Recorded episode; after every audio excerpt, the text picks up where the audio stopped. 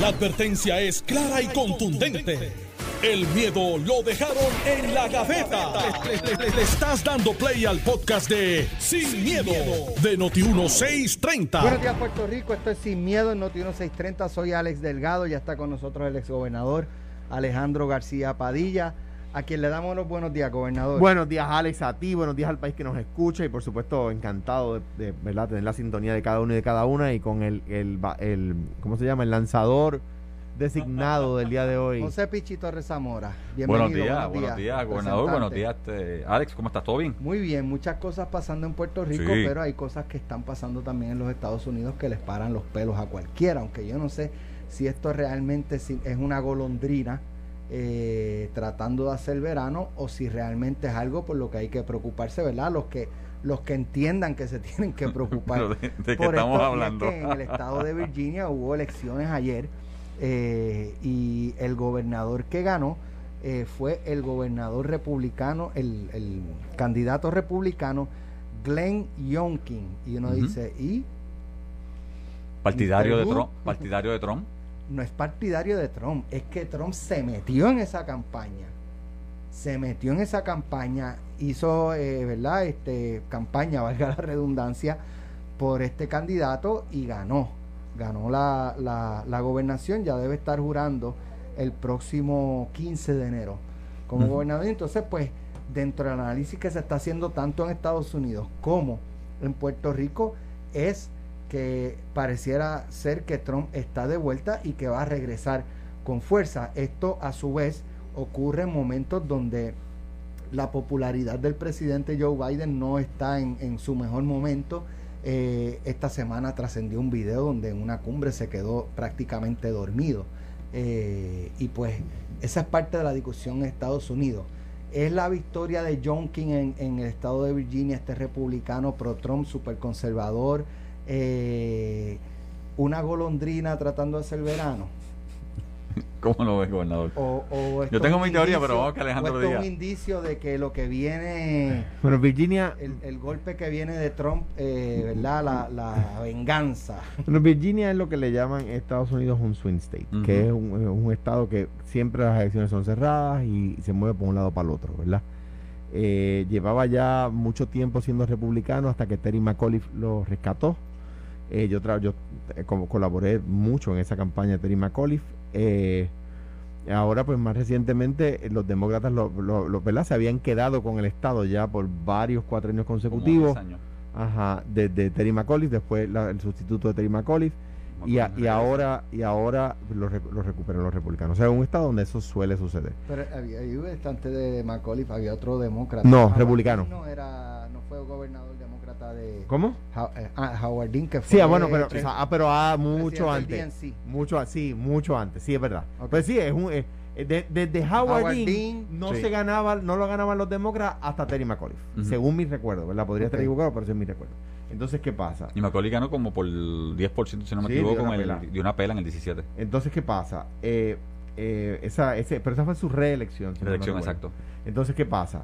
Igual que Florida. Florida lleva varios cuatrinos republicanos por menos del 1%. O sea, todo, el que gana Florida lo gana por menos del 1%. O sea, que eso quiere decir que lo gana uno o el otro. Punto. Eh, así es, es, es un fumble, como le llaman. En, en, lo gana uno o el otro cualquier elección.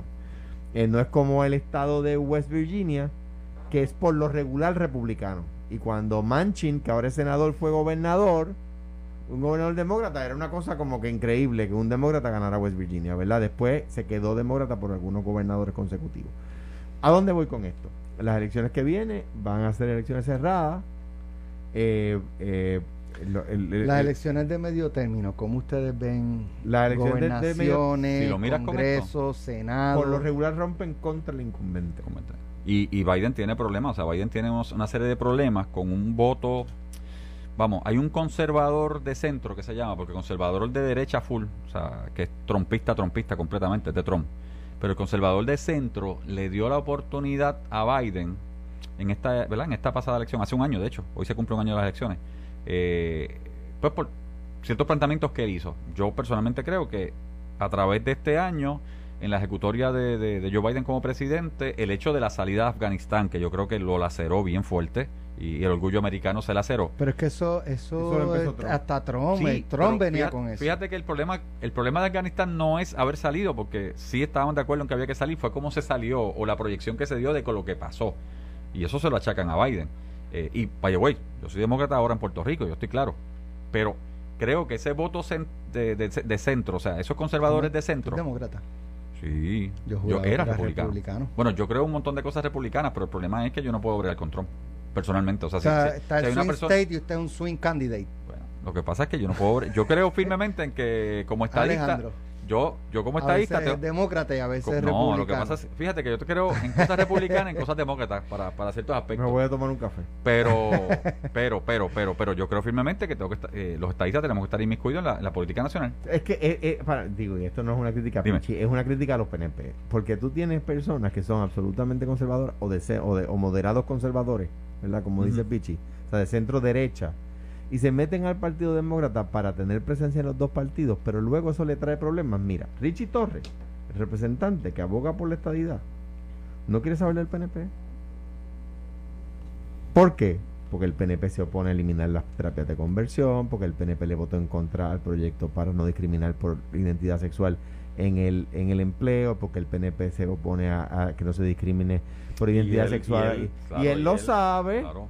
Y él lo sabe, y él dice, pero es que yo, yo estoy a favor de que, de que los puertorriqueños sean Estado, pero no puedo bregar con esta gente. Entonces van allí algunos Él demócratas. lo dijo así. Bueno, el, el otro día dijo, yo no estoy muy vinculado al partido estadista en Puerto Rico. Conozco a dos o tres, pero no. no. No, sí, no, pero no estoy vinculado a ellos, ¿verdad? No, no estoy muy... a- dijo vinculado o no relacionado o algo así, sí. ¿ves? Entonces, ¿qué Pues pasa? entonces debe estar vinculado al Partido Popular. No, no, Mm, que yo, yo tampoco, no lo conozco tampoco. personalmente. Tampoco. Yo creo que él cree firmemente. De hecho, él cree firmemente hasta allá para Puerto Rico, pero sí. Hay- yo, yo no sé si lo he conocido, si lo he conocido, qué bueno, pero, pero no- él, el liberal como es, porque él es extremadamente Eh, liberal. en- eh, en eh, su o- postura. o- openly Homosexual. gay. Sí, sí. Sí, totalmente. Entonces, ¿qué pasa? Pues eso es un problema. Ahora bien, en- yo creo que el, el fenómeno Trump sacó, igual que el fenómeno Obama, sacó a votar demócratas que tradicionalmente no votaban. El fenómeno Trump sacó a votar republicanos que tradicionalmente no votaban. Bien conservadores. Bien Tan conservadores. conservadores que decían que, el, que el- las elecciones en Estados Unidos eran amañadas o. ¿verdad? Y- ves, Cosas así. O sea, Mira el eh, mapa de eh, Virginia. Y, ayer. y- y eso puede pasar. Y lo que pasa, eh, para nosotros es sorpresa porque nosotros creemos que, eh, que Estados Unidos es la costa este. Que Estados Unidos es Boston, Nueva York, Connecticut, este, Disney, ¿verdad? La costa este. bueno, Estados, hay quien Estados solamente Unidos, conoce a Disney. De, este, hay, hay quien solamente conoce Orlando. Estados Unidos no es eso.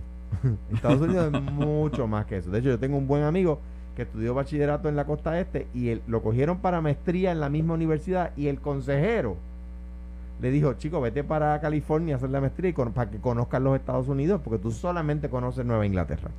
¿Ves? Eh, eh, lo, el- el- el- el- o lo que le llaman por ahí, una frase con la que yo no me lo solidarizo, el ugly American, que es una frase muy despectiva, un poco racista. Eh, Pero lo hay. ah, Lo hay. pues eh, eh, esa Digo, gente, está el, el ugly boricua. En todos lados pues, hay pues, ugly people. pues la, la exacto, pues la, ah, eh, eh, digo ahí, digo a decir una frase. Eh, hay eh, ese, ese, a mí me pasó en Pendleton, Pensilvania, hace dos navidades, fui con un buen amigo y, y el restaurante estaba vacío, éramos este pan y yo, su esposa, sus hijos, igual la gente de mi casa, mi esposa y mis hijos, y nos dijeron, we, we have no table for you. Y el sitio estaba vacío. Por eso digo, en, vacío. to- Sí, en ¿no? todos lados pasa. Sí. Aquí una empleada es buenísima hasta que se enteran que es dominicana y la votan. Pues, Pasa. pues, ahí está, eso No. pasa, pasa. Y, y pasa en la, en mejor- las mejores familias. Exacto. Sí. Este, bueno, pues el, el tema es que esa Eso es chi- gente. eso es un chiste interno. Pero- No. no, güey, tú lo No, sabes. primero no es chiste. Esa- Ajá. no es chiste, es un caso de Y, la y el segundo caso fue público. Ah, ok, está bien. Pues el- el- el- Trump sacó esa gente a votar, la gente del pantano, como le llaman.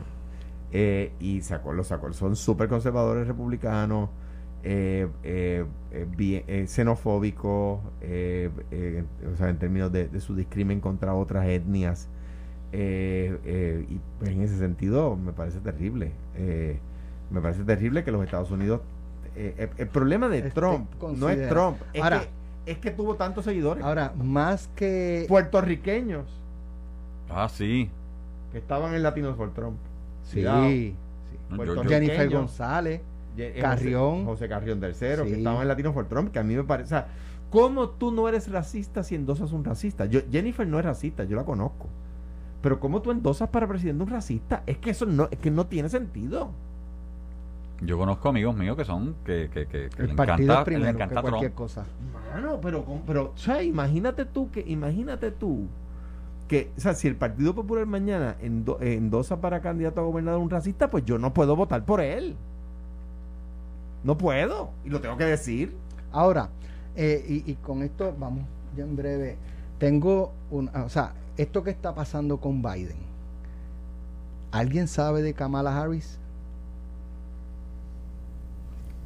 Yo el silencio de ustedes no. dos. El- O sea, bueno, lo- la no Eh, realidad ha sido una vicepresidenta ausente La de la, es que- de la que- discusión que- sí. pública. eh, tú sabes, en lo de Afganistán, fue, o sea, casi no apareció. Si, si apareció un día, hizo un comentario. eh, o sea, tenemos un presidente, ¿verdad?, con, con, con esta popularidad, popularidad bajando y una vicepresidenta ausente. y, y la realidad O sea, es que se eso- esperaba eso mucho en más de ella, pues, Unidos la última también- encuesta de NBC y Se esperaba mucho más de Street ella. ¿Cómo La última rompió? encuesta de NBC Wall Street Journal la hace el mismo encuestador eh, que era mi encuestador. Dice que el 22% de los norteamericanos dice que el, el país se está moviendo, que los Estados Unidos están moviendo en la dirección correcta. 22, 22 son bajitos. Que bajó del 36 en abril. 56% Ujú. de los norteamericanos piensa de- que, la, eh, que la peor parte del COVID ya pasó. Pero Eh, eso es, aumentó de 37% en agosto. 28% y nada, si quieres voy a ir buscando más. Eh, pero tiene cuan- la inflación. 40% aprueba a Biden como Biden está manejando la economía. En abril era 47. Bajo 7. Eh, eh, el job rating, el, su ap- aprobación de su trabajo overall está en 40 y- 42%.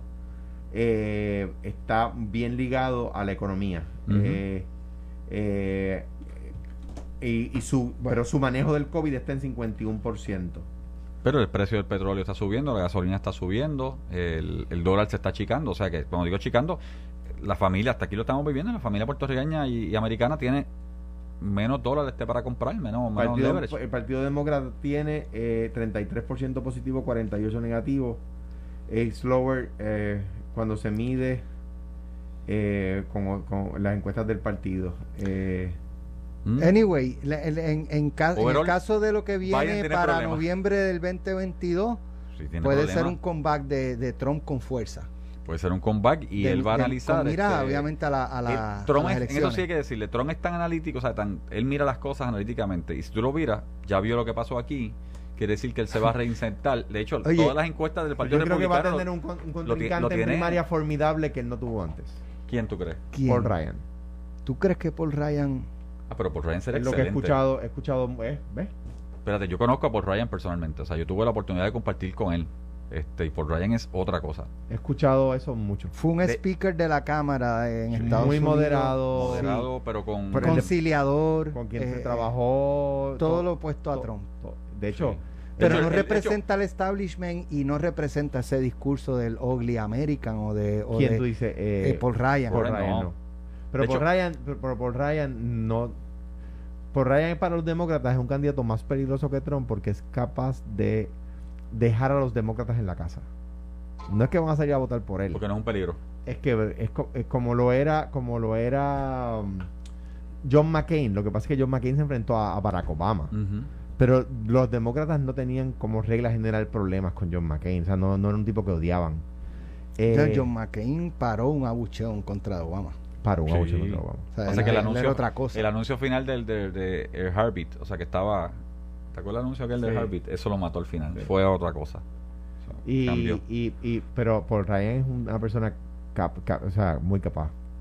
Pero por Ryan, de hecho, por Ryan mucho se dice que se, se retira de la política porque la- su, su carrera era espectacular, o sea, él sería speaker, o sea, Sí, Ahora mismo, o sea, pero o, se- líder, o líder de la minoría, sí. pero lo que se dice es que él, o sea, él se cansó de, de, como decían, y esa conversación yo la escuché, de, de, de- de hablar con la pared. Y Si hablar con la Trump- pared era hablar con Trump. Si fueran Trump y, y, y se zumbara eh, um, Paul Ryan. Ujú. Eh, veremos en una primaria de eh, 12, 15 candidatos Bueno, ya nos dijo ayer. entre los eh, republicanos, nos dijo ayer. habiendo un expresidente en la contienda. Eso Sí, debe. pues- pues, de- porque pasa es que lo que pasa es que como tú decías es un presidente que no lo quieren en el partido aunque el establishment en la base republicana lo quiera dentro del partido lo ven con, res- con resentimiento entonces tú tienes a tipos como DeSantis Ujú. que ya, ya ayer nos dijo Que está pensando correr. Eh, Eddie. Eddie, Eddie que está Charbonnier pensando correr. que está pensando correr eh, Y no le afecta porque como... No, y eh, entonces si entra Como este, no le eh, afecta. un quizás de Santis, yo- no, no sé si el de Texas, pero eh, diluye claro eh, en esa en ese cohort de súper de- conservador super conservador, este racista, divide, divide. aunque la- DeSantis, pues... pero lo- es que eh, yo creo que como quiera, este DeSantis Trump- lo- es que a Trump es el, el candidato que más se subestimó Eh, absolutamente Sí, en las totalmente. elecciones del Yo 2016. recuerdo, yo recuerdo Los primeros debates. en Washington, americanos republicanos de línea dura, súper republicanos, diciéndome, nosotros le hicimos, le regalamos las elecciones a ustedes. Así, o sea, de, de ellos dieron la, la elección sea, por perdida. Cuando él hablaba cómo él maltrataba sexualmente a las mujeres y uno decía, se murió, ahora sí Boom, que y está muerto. Pup, y- Cuando el tipo dice, dice en televisión, impávido en términos yo le de los puedo dar puntos. un tiro en la cabeza a alguien en, en, es- en la público. quinta avenida La Quinta y no Avenida pierde y- un voto. Y no pierde un voto. y era cierto no. era Pero cierto cuando- lo que pasa es que, si, por ejemplo, mira, llega mi, mi, mi hija a casa o mi hijo y me dice que su pareja está a favor de votar por, por una persona que tiene esos tipos de, ese tipo de, de, de filosofía, yo le digo, problema. mira, ¿sabes qué? La no puerta- entra, la puerta está no ahí. entra. Ahora, había, hab- hubo, do- hubo dos cosas en esa elección de, del un 2016 racista, y se lo digo a todos los que me escuchan que endosan a Trump, endosar a un racista es endosar el racismo. donde decían eh, en esa eh, o posterior a la elección claro como dicen este cómo es Monday Monday morning quarterbacking. Exacto. Eh, lo, lo que pasó fue que Trump se convirtió en presidente porque Hillary era la candidata de los demócratas. Y no aglutinado. Sí. Exacto. No, este. Eh, y entonces con, con Biden decían, bueno, lo que pasa es que eh, Biden, eh, Trump ganó en el 2016 porque nadie lo conocía como presidente. De hecho, ustedes decían eso aquí, Sí. Carmelo y, y Alejandro. Eh, pero ahora ya conocen a Biden y ya conocen a Trump. Yo no creo que, Trump- que Biden vaya a la reelección. Yo no lo veo. Y la vicepresidenta. Como, no como está tú lo ves, el diminor de él está bien, este... eh, Bueno, la ¿cómo proyección te que digo? se ha hecho es de, desgastado, se cansado. ve desgastado, agotado, tú Esa sabes, típico de la... ¿Qué edad tiene Biden? 80, 80 años, No. más o menos. Te lo digo Tú sabes. No, no, pero Este, sí. De hecho, digo, hay personas, hay son personas que, mira cuántos tiene de un Willy Rosario, el maestro Willy Rosario, El rey 99, del swing. y, y está todavía que coge esos timbales y los, los coge, los hace canto en la tarima, este, ¿verdad? Eh, pero no todo el mundo es igual. Ujú. 78 tiene. 28. eh, Biden, pues parece mayor, luce mayor. Tú tienes a Chucho que mató el escenario el otro día. Exacto. Y cumplió 80. Y tiene 80. Exacto, sí, sí, sí. Este, pero nada, vamos a una pausa y regresamos con temas locales muy importantes. Estás escuchando el podcast de Sin, miedo, de Noti1630. Bueno, vamos a hablar de, de una, una noticia extraordinaria. Y, ¿verdad? Si más cosas pasan como estas, no es que se va a resolver el problema del sistema UPR, ¿verdad? El primer centro docente del país. Pero, eh, de hecho, dialogábamos fuera del aire si la, el método de lucha para evitar los recortes, eh, que parece ser algo inevitable, eh, es cerrar la Universidad de Puerto Rico. Como no me quieren, como me quieren recortar el presupuesto, cerremos la universidad. No es, es un poco quemar la casa para sacar al ratón en términos de, de analogía. De otra parte, hay una, hay una, una noticia que me pareció extraordinaria. Dice, la UPR inventa novel aparato, aparato que permite a las personas comer sin remover sus mascarillas. Ah, sí. Un invento. Y se patentizó por la Universidad de Puerto Rico. Eh, ¿Cuántas cosas más podemos hacer así para allegar fondos? Porque pienso yo que los recortes son inevitables. Es que han venido, o sea, aquí hubo una huelga en el 2017, es más, en el 2010, cuando se, con, con Fortuño, la ley de estabilización La y se cuota, impuso una cuota, cuota. de 800 dólares que al final del camino Tomás Rivera Chats creo, eh, me parece que creó un una legislación para eh, de- A cubrir ese gasto a los estudiantes. Eh, pero ya de ahí se veía cómo venía la UPR y, y había que estabilizarla financieramente, pero no se tomaron necesariamente por muchos años las medidas que había que tomar y pues, pero cosas como esta, este, o sea, esto no debe ser lo único que, que- que debe eh, ¿verdad? ocurrir o la única alternativa para llegar a fondos adicionales. Si ha- vienen recortes por un lado, ¿qué ha hecho la UPR? Porque ha habido recortes, by the way, la, la, la huelga del 2017 era por una cuestión de recortes presupuestarios. ¿Qué ha hecho la UPR para, ok, si me cortan por acá, yo ya llego fondos por acá? Mira, yo, no- yo obviamente en este momento no tengo la respuesta. Yo sé de cuando se aumentó el fondo total, que era con donativos. eh, hubo el fondo total, cierto presidente lo cogió en 8 millones y lo dejó en 90 millones, ¿verdad? Y ese tipo de cosas, pues eh, sí, y eran donativos, puros donativos. Ahora, o sea que no tengo la respuesta a eso. Ahora bien, ¿qué acercamiento? O sea, yo tengo un hijo en cuarto año y está solicitando de distintas universidades en, en Puerto Rico, en Europa y en, y en Estados Unidos. Gracias a Dios tiene buenas notas, toda la cosa. ¿Qué, qué, qué cosa a mí me gustaría que mi hijo escuchara de la universidad? Sí, sí, hay que protestar, ¿verdad? Eh, yo, lo- lo- los estudiantes protestan en Puerto Rico en todas partes del mundo. ¿verdad? Movimiento de, de Bernie Sanders es un movimiento liderado principalmente por estudiantes, ¿verdad? Su, su núcleo principal, siendo el tan mayor, su núcleo principal son los estudiantes. Por su discurso. Por su discurso, claro. O sea que los estudiantes protestan. En Puerto Rico, cualquier, cualquier lugar del mundo protestan. Y yo cuando fui estudiante voté a favor de huelga y me opuse. Y también en otro momento voté en contra, ¿verdad? Eh, independientemente de quién fuera gobernador en ese momento. Dicho eso, un acercamiento más que uno espera más de la academia. Mire, aquí no es solamente protestar por las medidas que se están tomando contra la Universidad de Puerto Rico, sino buscar soluciones. Nosotros vamos a hacer dos cosas. Vamos a proponer alternativas y vamos a dar un ultimátum para el tal fecha. Si no se, si las alternativas que nosotros estamos presentando u otras que lleguen no están en vigor, nosotros nos vamos a ir en paro. Entonces, pero, pero, pero, pero no es, no, la, uno espera que la academia no sea solamente protestar contra la alternativa que el gobierno está impulsando, sino buscar cuál es la otra alternativa. En cuanto a lo que tú acabas de decir, también hay un tema de inconsistencia. Y esto lo tengo que decir porque es que pasa, un hecho, ¿verdad? No voy a juzgar por qué, un hecho. Cuando el PNP está en el poder, baja el número de estudiantes en la universidad. Cuando el Partido Popular está en el poder, sube el número de Porque estudiantes. se en dan la huelga. Se- se- se- por- y, y, y, porque, y, porque, y porque unos ponen cuotas y otros quitan cuotas, ¿verdad? Y esos son hechos ciertos. O sea, pues, ¿Por qué sucede? Pues hay que ver. Pero, Pero, si no se hubiesen quitado esas cuotas, la situación no sería quizás tan grave como lo es. No porque, porque yo quité la cuota y no le bajé el presupuesto a la universidad.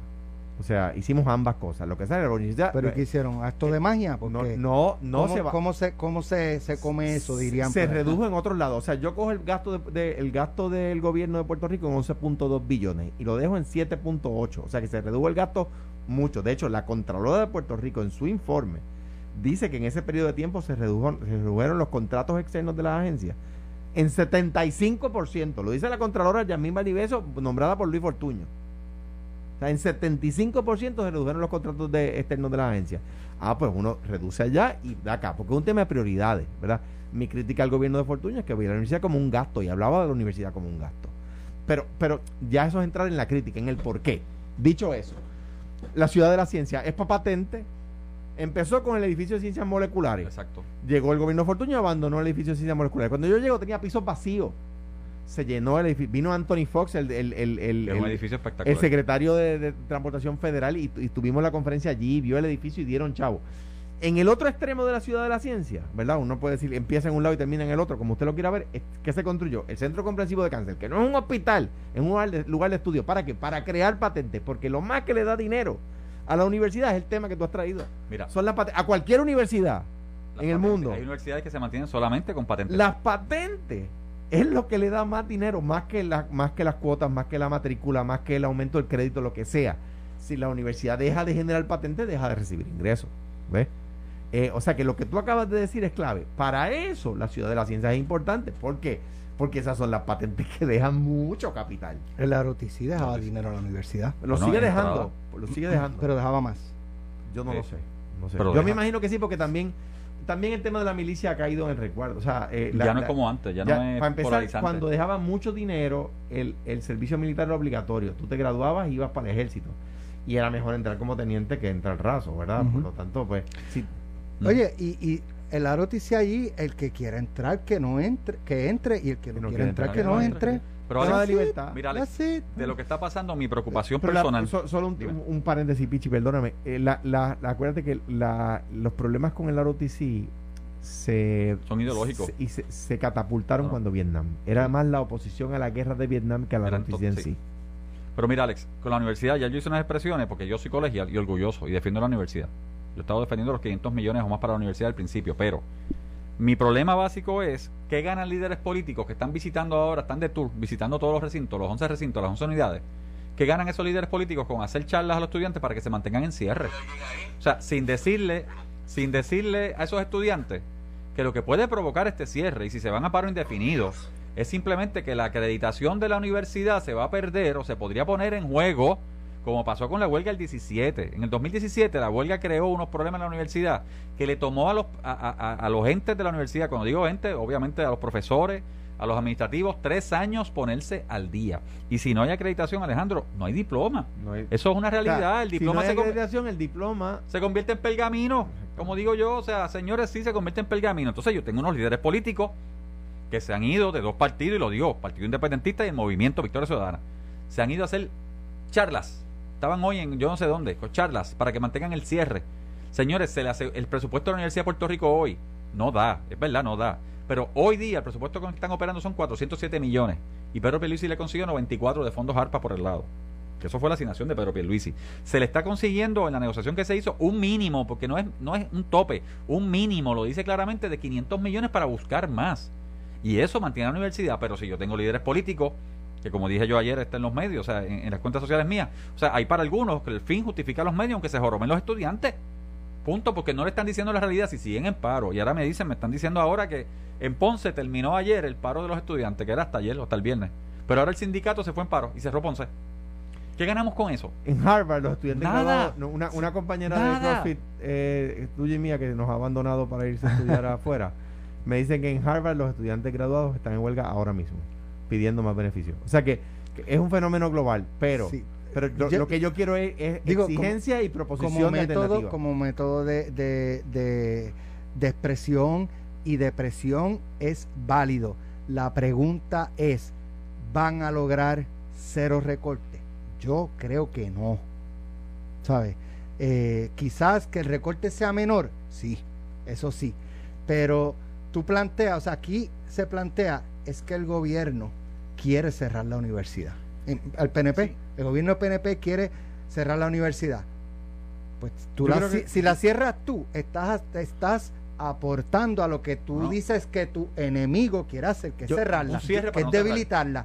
¿Por qué? O sea, esto desalienta, estas, estas huelgas, estos cierres, desalientan que estudiantes que están en el sistema se quieran mantener y que estudiantes que puedan entrar quieran Y si, entrar. la, y si la realidad es que estamos hablando del corte, o sea, de un corte presupuestario, quitarle un chavo a la universidad, señores, con los 500 millones que le estamos asegurando como mínimo, ya le quitaron lo que le iban a quitar si eran 900 y pico millones, ¿cierto?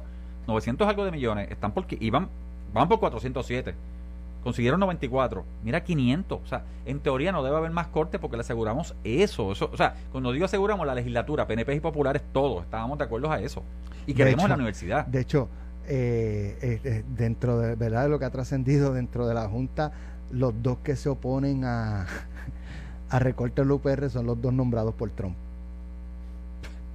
Porque Antonio Medina y el amigo tuyo, este, Justin Peterson. Justin Peterson. Ah, irónicamente, el los dos de. Trump son los que se oponen a recortes en la en- más, no a más recortes en la yo, la universidad es un acervo, yo lo digo claramente. O sea, mis papás, papi, que en paz descanse y mami, no tenían la capacidad, y tú conoces a los viejos, Claro. de pagarme una universidad privada. Eso está claro, porque no lo había. Eh, así que la Universidad de Puerto Rico Mayagüez vino, ¿verdad? Como universidad proud, o sea, barata. Y yo lo digo claramente, yo Vas pagaba a decir yo pagaba accesible económicamente. accesible económicamente en ese momento. O sea, yo pagaba, en, lo- en los 80, yo pagaba mi hospedaje. Yo pagaba 75 dólares mensuales de ¿Qué- hospedaje. lo- la primera vez que voy a decir esto en público es ahora. Eh, es en mi coraje con el 4% de los médicos. sea, que se van a otro estado donde le pagan mucho más, claro, porque en ese estado estudiar cuesta mucho más.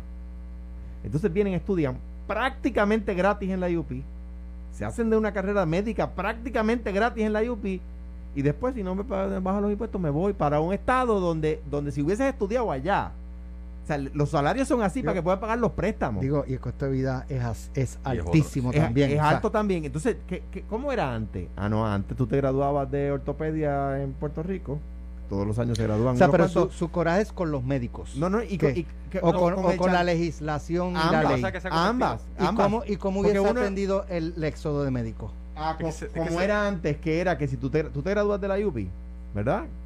Tú necesitas darle par de años. Que la reforma, una de las cosas malas, una de las cosas malas de la reforma de Rosselló, de la reforma de salud, es que se acabó eso. Tú tenías que darle varios años al Estado. O sea, estudias prácticamente gratis. Yo creo, mi impresión, en una universidad primera. No tengo, no tengo data ni nada, eh, ¿verdad? Eh, mi impresión es que la mayoría de los médicos que se van, se van, llevan ya 5 a 10 años en la isla.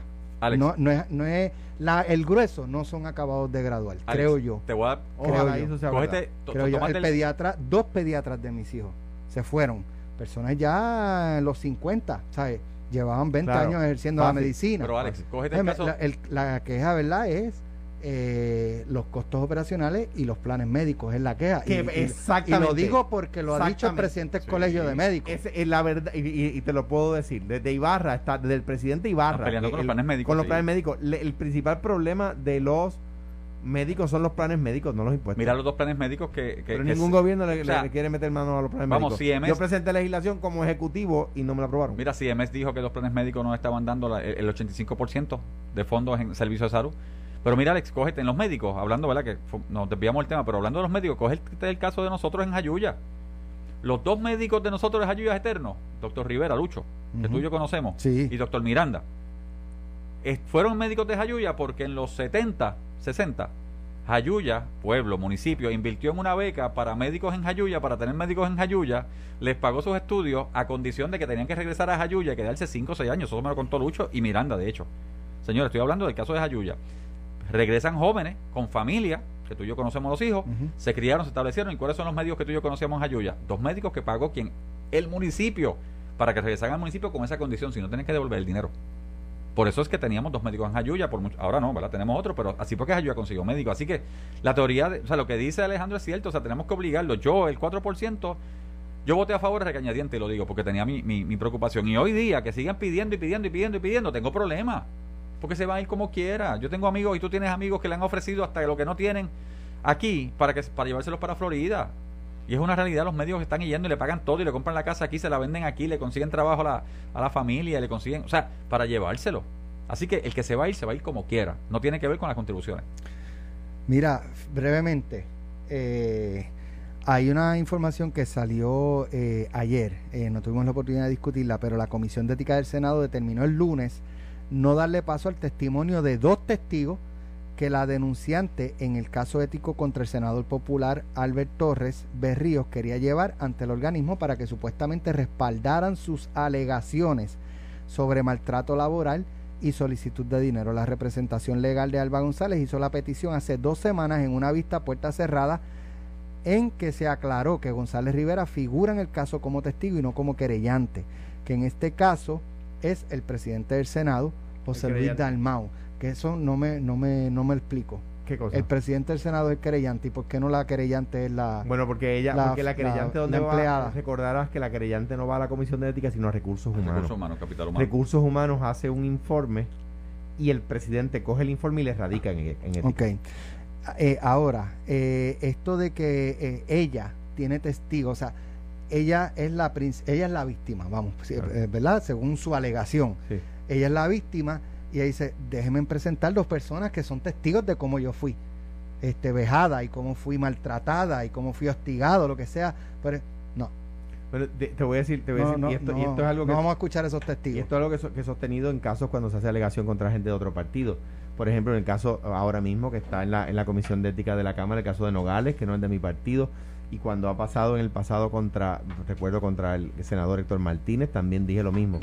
Hay que ver, ¿por qué? Porque si, si el, si el, eh, hay que ver cómo es el testimonio. Por ejemplo, te, te, te, explico. Si, si yo voy a llevar a Pichi Torres Zamora como testigo y la oferta de prueba es que Pichi Tor- Torres Zamora no es testigo, no tiene conocimiento personal, Propio personal, que es lo que sino, dice. sino que, que, que a él se lo contaron, pues, pues no se admite como testigo. O sea, quiero decir, yo no tengo en este momento elementos de juicio para saber si estuvo bien excluirlos o no. Podría ser que esté bien excluirlos, podría ser que esté mal excluirlos. Bueno, tenemos un tema De lujo, muy uno de los que me ha dicho que Carmelo, que Carmelo es de los pitchers más bolón que él ha conocido en la vida. Muy bien. Uno de los que me ha dicho, mira Alejandro, eso, eso todo lo que tira, eso no tira un strike ni, ni, ni se se, se equivoca. la sacan del parque cada Me lo ha dicho él. Y cuando la gente sepa quién es, Ay. no, no, no, Mira, yo tengo una Figurado, camisa de, de Atlanta hoy. Ay, ay, ay, ay, Carlos ay, ay. Baerga, nuestra gloria del béisbol, eh, béisbol puertorriqueño, jugó en las grandes ligas. Y, y mi querido hermano, ¿cómo estás, Carlos? Gracias, Ale. Para mí es un honor estar aquí. Don Alejandro, Pichi, qué bueno, qué, qué honor. De verdad que súper contento eh, porque va a estar empezando ¿A nuestro quién- béisbol profesional. ¿A quién iba? Antes de eso, ¿a mira, quién yo te iba a decir, ¿A antes, de empezar la temporada, yo iba al equipo de Houston. Yo iba al equipo de Houston. No, Houston y los Dodgers eran mi equipo para estar en la Serie Mundial. Pero eh, entrando a la postemporada, vi este equipo de, Atlanta que de verdad, sinceramente, se crecieron. Nadie los, los tenía ellos para entrar. El, gerente hace un cambio gigante, trayendo a cuatro outfield. Cuando todo el mundo dice, cuatro te- porque ellos perdieron dos caballetes. Y de verdad que hizo unos movimientos grandes y el equipo eh, se, se, se formó, se hizo una familia completamente y le, oye, y le ganó a, a Milwaukee, le ganó a los Dodgers y viene y le gana también a los Astros de Houston, de verdad que un año espectacular. Un puertorriqueño en ese equipo, eh, Rosario. Mira, ¿Qué Eddie, te eh, pareció la, la verdad, este, el desempeño en, en estos pasados juegos? Eddie, de verdad que tengo que eh, de- digno de admirar. Eh, Denis tiene una- Eddie tiene una historia increíble de dónde salió de allá en Guayama, cómo se desarrolló, todo lo que ha pasado en su historia de grandes ligas y de poner los números que puso, de verdad que eh, espectacular. Quique Hernández, Carlos Correa y Eddie Rosario la pusieron en la China. Eso es así. Cuando tú estás en esa caja de bateo como puertorriqueño, en un evento, ¿verdad? Que hay millones de personas, uno realmente está enfocado en la pelota, en darle, o uno piensa, no sé. Primeramente hay nervios, pero ya cuando tú estás metido en el juego, en el terreno, Te eh, tú te de desconectas completamente. Tú puedes escuchar a muchos de los atletas, los mismos baloncelistas, Michael Jordan. Yo estoy, todo se, se apaga para mí y estoy concentrado en lo que está en el momento. Y eso es lo que hace un pelotero, porque si te pones a mirar a todo el mundo, completamente te vas a perder. Y esto es segundo, un segundo para batear, son segundos para filiar, son segundos para tirar a primera base. Y si no estás preparado, se acaba el partido. Este fin de semana comienza el béisbol invernal. Cuéntanos un poquito cuántos equipos, cuáles son los equipos, jugadores así que, que, que la gente quiere ver en, en, en sus parques. Pues mira, Ale, este fin de semana comienza nuestro béisbol, eh, nuestra Liga de Béisbol Profesional de Puerto Rico, Roberto Clemente, con cinco equipos: Mayagüez, Cagua, Santurce, Carolina, que vuelve a su parque. Acuérdate que por, por el huracán no, no pudo jugar los últimos tres años, gracias a Dios se arregló. Y eh, RA12 eh, va, con, va a estar jugando mitad de juego en Humacao y mitad de juego en el Parque Irán Bison. Peloteros que van a estar jugando Elio Ramos, que es nuestro próximo prospecto caballo en Grandes Ligas. Oigan ese nombre, Elio Ramos va a estar con el equipo de Santurce. Henry Ramos, que jugó en Grandes Ligas este año, va a estar con Mayagüez, junto con Kenny Vargas, junto con, con otros grandes peloteros que tiene el equipo de Mayagüez. El equipo de Carolina viene con Héctor Santiago, pitcher de Grandes Ligas. Los campeones criollos de Cagua vienen con sus equipazos siempre con José de León, eh, Jonathan Morales y todos los eh, peloteros que van a jugar. Pero queremos el decir al fanático, llega al parque. ¿Sabes qué? Porque nuestra próxima estrella va a estar jugando aquí en esta temporada. De hecho, en el caso de Santurce veo que ahora eh, la estrella Daddy Yankee, que es parte de... de- Y por- lo en el baloncesto del equipo. superior y tengo que ¿Qué? decir que me Ajá. volvió a gustar el baloncesto superior porque ah, ah, mejoró la calidad de juego.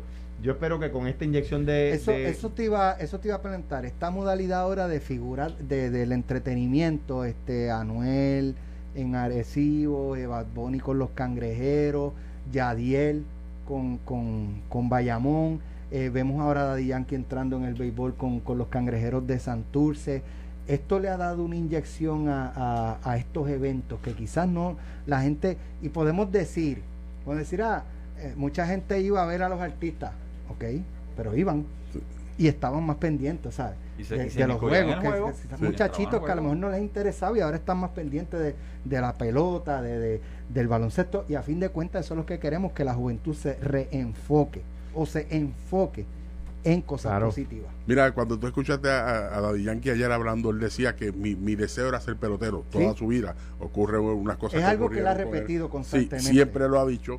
Y de verdad que entrar a nuestra liga es una inyección grande. Eh, he, escuchado grandes cosas. La persona que está aquí conmigo el día de hoy me contaba que el parque de eh, la cancha de baloncesto de Arecibo se transformó completa. Eh, eh, la, la- la de Santurce eh, completo todo. El fanático era un show completo y ya tú tienes que hacer cosas diferentes para atraer al público. Si sigues con lo mismo, prendiendo las luces, la misma pizarra, los mismos números, no va, la gente no le va a gustar. No, O hay sea, que tú tienes que hacer algo diferente. Y cuando tú oyes gente hablando del tema que sabe, te da, te da gusto, ¿verdad? Lo que tú estás diciendo de la, de, la, de la experiencia en el béisbol, de cómo se va transformando, de la necesidad de que vayan. También cuando tú oyes a Carmelo que no sabe nada de baloncesto, no, hombre, no. siendo, de, siendo de Guaynabo, diciendo que le va a Bayamón y Guaynabo le está ganando a Bayamón, yo estoy loco porque llegue. Yo estoy loco por ver un video de él. Yo nunca he visto un video de Carmelo. Pero tanto que él dice que él es tremendo atleta. Eso Yo lo digo hace un año aquí. Sí. Eso pero lo digo hace un y año. aquí. que no hay Y video. Carmelo si no él- ha podido proveerlo. Si él ha jugado en todos los parques, él dice que él ha jugado en ¿En todos qué los equipos. parque? En los de aquí, en los de en los Carolina del Norte y en los de Florida. Si él- Ah, sí. Cada vez que tú mencionas un sitio, dice yo jugué doble allí. Yo lo que creo que él juega en Disney. Cuando Disney allá con, la- con los nietos y la familia, ese es el único Ya parque que juega. De verdad que sí. Ay, Papi, te quiero que- mucho, ¿oíste? Te quiero, papi. El día que llegue Carmelo, yo voy a mandar un sustituto. No, no, no, no. Este audio obviamente maestra lo grabó porque se lo va a pasar a cuando Carmelo regrese. Carlos, el mayor de los éxitos en, en esta temporada, ¿verdad? Todos, este, esto es puro entretenimiento. Mira que está ahí, juega pelota dura. Eh, y la saca del parque Ferdinand, ya está por ahí eh, próximamente Y, para y pelota ese, y ese juega pelota dura. Ese no, Sí. no, no juega softball. Sí, eso es así. Déjame estar jugándome los talentos. Eso es un ¿Este es de- este es de tu equipo? No, Este es de tu papá, equipo. Nos vamos a ver esta noche. Esta noche nos vemos allá, Bueno, papá. gracias Carlos, mayor de los éxitos. Muchas gracias a ustedes. Alejandro Muchas Pichi, bendiciones. Gracias. Lo próximo pelota Gracias. dura con Ferdinand Pérez. Esto fue, Esto fue el podcast de Sin, miedo, de Noti1630. Dale play a tu podcast favorito a través de Apple Podcasts, Spotify, Google Podcasts, Stitcher y notiuno.com.